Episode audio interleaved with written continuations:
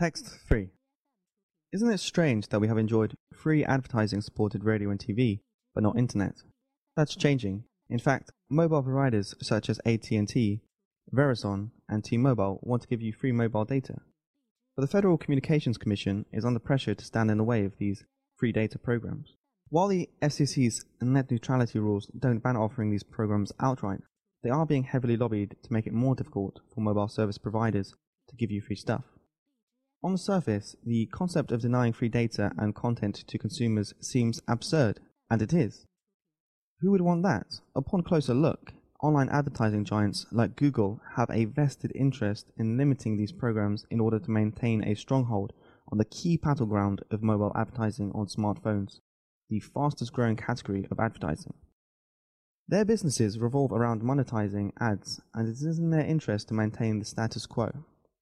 Free data programs from mobile service providers have the potential to disrupt the traditional online advertising space, as the programs offer businesses and entrepreneurs a third way, a path that doesn't involve Google or Facebook to reach consumers. A free data program could shift ad dollars away from those incumbents and create competition in the online advertising space by providing an alternative for entrepreneurs and advertisers to reach mobile subscribers. Some free data offerings are free to those who meet certain network specifications or allow consumer targeting for as low as $100. In doing so, they provide smaller startups which may not be able to afford big ad budgets the opportunity to get their products and content out to their desired demographics without a big price tag. Moreover, avoiding the traditional mobile advertising channels could allow consumers to experience new content and applications on the internet without having to worry about Google tracking them. Naturally, these advertising giants are not happy about losing some means to collect data and sell ads. But these companies should not be dictating public policy to guard their competitive advantages.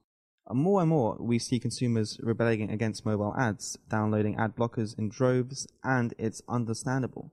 Not only do mobile ads gobble up valuable data, they could be embedded with malware, invade privacy, slow the download of valued content, and drain phone batteries. Advertising delivered at the network level through free data programs lowers the cost to the consumer, eliminates the potential for malicious software, and ensures a speedy internet experience with no additional impact to the battery. Moving towards a more competitive mobile advertising market is especially important as consumers and businesses alike become increasingly reliant on mobile devices and mobile data. So, as the FCC continues to evaluate free data programs, they should be mindful not to formulate policy based on the whims of a few major companies. Rather, they should continue to let consumer demands and the potential for increased competition in a major market inform their thinking on free data.